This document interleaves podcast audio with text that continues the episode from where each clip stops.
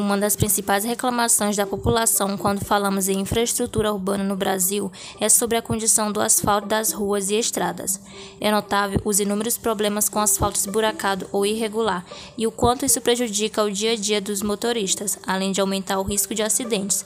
Na teoria, a pavimentação deveria durar em média de 8 a 12 anos, entretanto, é comum ver problemas em meses após a conclusão da obra. Existem diversas causas para o asfalto esburacado, como projetos mal executados, concreto betuminoso de má qualidade e a falta de planejamento para combinar a tecnologia usada com as condições climáticas, fazendo com que ele não resista às chuvas.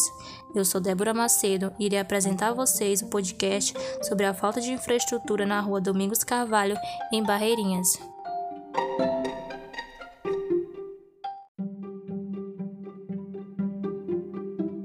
Ao passar pela rua Domingos Carvalho, observa-se vários buracos na estrada e o problema só piora quando começa a chover.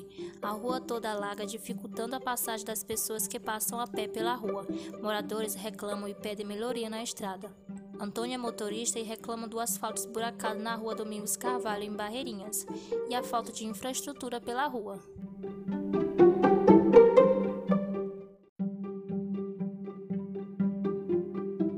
Sua opinião a respeito do asfalto esburacado? A minha opinião é que é uma porcaria. Chegou o inverno, desde o ano passado que está assim, o inverno passado. E chegou agora o inverno de novo e ninguém fez nada por essa rua. E quando dá uma chuva enche tudo, ele não vê um buraco. Entendeu? Era melhor o pessoal da, da prefeitura procurar dar uma arrumadinha antes de começar a chover.